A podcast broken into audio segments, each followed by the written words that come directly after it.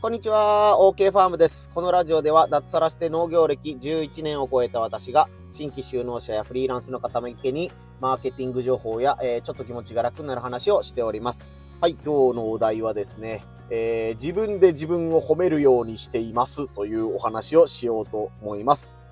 まあ、あの、いろんな方がね、あの、自分の機嫌は自分で取りなさいとか、ね、あの自分のことを褒める、自己肯定感を高めてあげましょうみたいなこと、いろんな方が言ってらっしゃると思います。あの、僕がよく聞くラジオ番組のね、平成ラジオバラエティ午前様様というね、あの地元のローカルラジオのアナウンサーの横山裕二さんって人もね、自分の機嫌は自分で取らなきゃダメだよとかね、あの、自分が自分自身の一番の応援団だよっていうね、あの、自分が一番応援してあげようね、みたいなことをね、あの、放送を通してよく言われるんですけども、うん、年を取るにつれて、そうだよなというふうに思う機会が、えー、増えてきています。なんとなくね、あの、今までの人生で、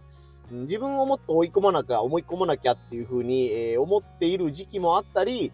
とはいえそんな自分に厳しくできないよねっていう、自分で決めたことが、えー、達成できないよねとか、まあ、計画する時点で、うん、計画立ててるけど多分これ目標絶対達成できないよねっていうふうに、自分で、なんて言うんですかね、客観視してるでもないし、達観してるでもないし、うん、まあ、もうちょっと頑張れやっていう話ではあるんですけども、なんとなくね、その自分の方に、えー、まあ、うん、も、お前はダメだな、みたいな感じで、えー、声をかけたくなるっていう、えー、気質がね、自分はもともとあったりするので、特に最近この言葉が刺さるんですけども、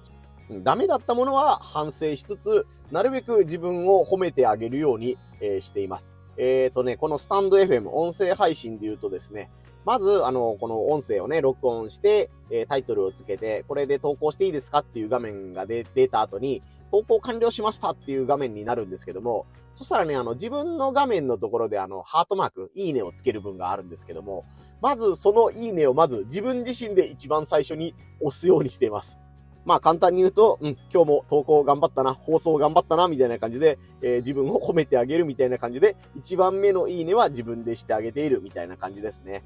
まああのね、習慣になってしまえばなんてことはないと思うんですけども、やっぱり今まで自分がやっていなかったことを始める、うん、始めてみたのはいいけど、まあこれをもうちょっと頑張ってみようかと思って続けるっていうのはね、なかなか本当に大変なことだと思います。あのね、人間のね、1日はみんな24時間なわけで、睡眠時間を除いたらね、起きている時間はまあ16時間とかね、17時間とかそこら辺で、えー、ね、1日で取り組める時間っていうのは限られてる中で、えー、今日はこのね、あの、ツイッターの投稿しましたとか、この収穫作業をしましたとか、えー、配達に行きましたとか、ね、音声配信をしましたとか、それぞれ皆さん、えー、やってらっしゃることはね、あの、自分がやりたいと思ったこととか、やらないといけないと思ったからやったこととか、いやいやでもやったことみたいな、いろいろね、やったことっていうのはあると思うんですけども、うん、どれも全部頑張ってますよっていうお話ですよね。なんかあの、あ、あの人と比べてできなかったなとか、ね、これがしたかったんだけどできなかったなみたいな思いはそれぞれあると思うし、今日の僕も、うん、ここはサボりすぎたなと思う 要素はあったりするんですけども、やっぱりこうやって音声配信をね、あの、1個できたとか、え、配達先にちゃんと予定通り、え、配達ができたとか、え、連絡しないといけないところにちゃんと電話をかけたとかね、ちゃんと自分がやったぞって思えるものには自分で、よしとね、小さなガッツポーズをするようにね、なイメージで、えー、いいねをつけたり、自分で、よし、頑張ったっていう風に言うようにしてます。ちょっと話はそれるんですけど、あの、高校の時のね、先輩が、あのね、あの、広島県内のとある企業で営業マンをやってるんですけども、うん、なんかちょっと自分で頑張ったなっていう時は、あの、人に見えんところで自分で、よしって言いながら腰の近くで、あの、拳をグーにしてちっちゃくガッツポーズをしながら、よしって絶対意識しているようにやってるよっていうのを、えー、笑いながらね、あの、笑い話の一つとしてやってるんですけど、なんかクールな先輩なんですよ、その先輩が。えー、なんというかね、あの、科目で、あのー、面白いことは言うんだけど、基本クールで、えー、女の子にモテるみたいなタイプのね、先輩だったんですけど、その先輩が営業マンになって、社会人になってから、えー、ね、あの、よしっていう、そののを、実は言ってるんだよっていう話を聞いた時にめちゃくちゃ笑ったんですけど、今思うと、先輩言ってることやっぱ正しいっすよ、みたいな感じですね。あの、僕もしんどい時にあえてその、よしをやることがあるので、皆さんもね、あの、なんか辛いなと思ってる時に、よし、頑張ったぞっていうことがあったら、えー、ね、あの、思いっきりガッツポーズしなくていいんですよ。あの、拳を作って、お腹右手をその腰の横の方でちょっと持ち上げるだけで、よしってこう、ちっちゃい声で言うだけでいいそうです。なんかそのね、激しいことはしなくてもいいけども、ちょっと頑張ったぞっていう子もいて、えー、拳を小さくね、あの、小さく振り上げるみたいな感じですね。ぜひやってみてください。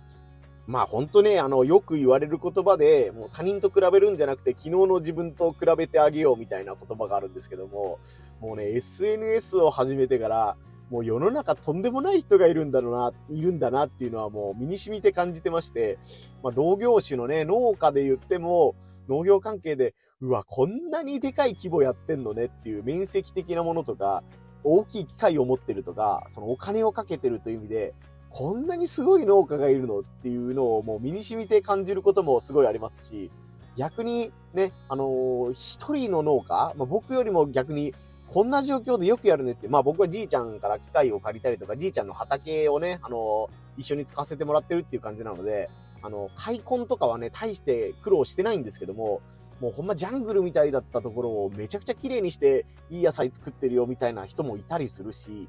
ちょっと目線をずらして農業以外のところで繋がってる、ね、あの、ブロガーとか YouTuber とかいう人の投稿を見てみると、うわ、一人でこんなに稼ぐのとか、一人でこんだけの記事を書くのとか、ね、あの、編集する、動画編集するのとか、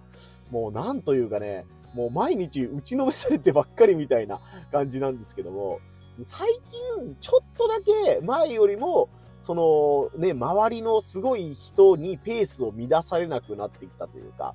まああの、すごいのは分かってるし、ね、あの、吸収できるものは吸収させてもらってるけど、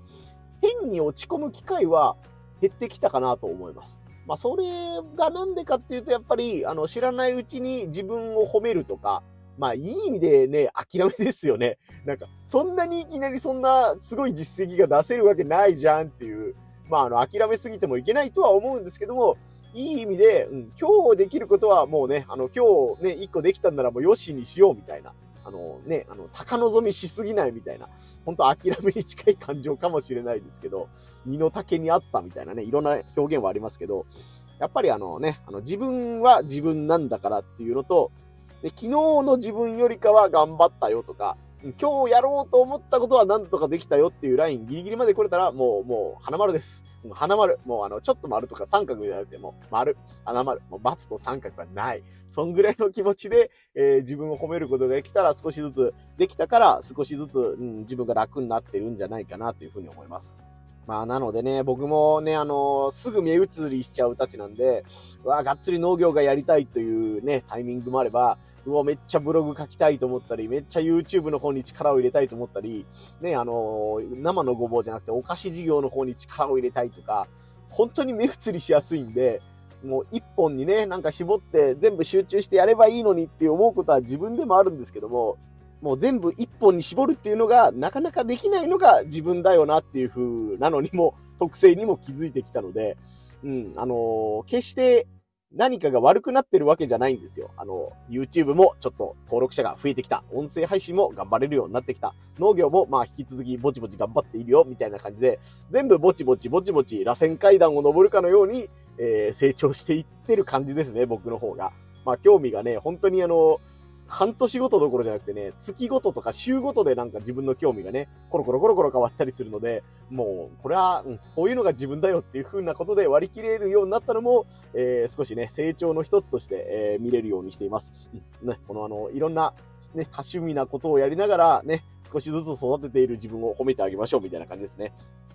まあ、あの、ベーシックに言うと、あの、いらないものは全部一旦切って、自分の得意なものとか集中すべきところに一個バーンと集中して、成果を先に出したら、後が早いよとはよく言われるんですが、やろうと思ってもそれができないので、え、そういうスタイルに今落ち着いてるって感じですね。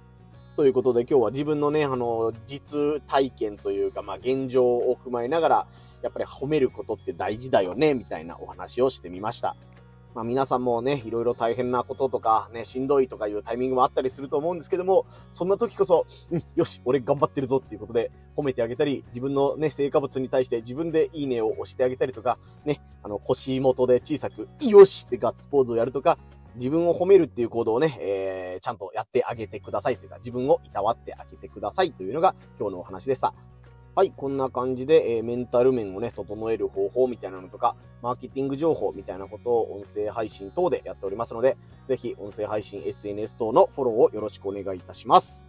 コメントもね、ちょっといただいてたんですけど、えっ、ー、と、またコメント返し会みたいなのを作りつつ、えっ、ー、と、お返事していこうと思いますんで、あの、先日の電気仕掛けさんなんですけどね、続いてコメントありがとうございました。めちゃくちゃ励みになってます。こんな話が聞きたいぞとかね、えー、これを聞いた感想みたいなのがあったら、ぜひまた、あのね、皆さんもコメント等とか SNS などでお知らせください。最後までお聞きいただきありがとうございました。以上、OK ファームでした。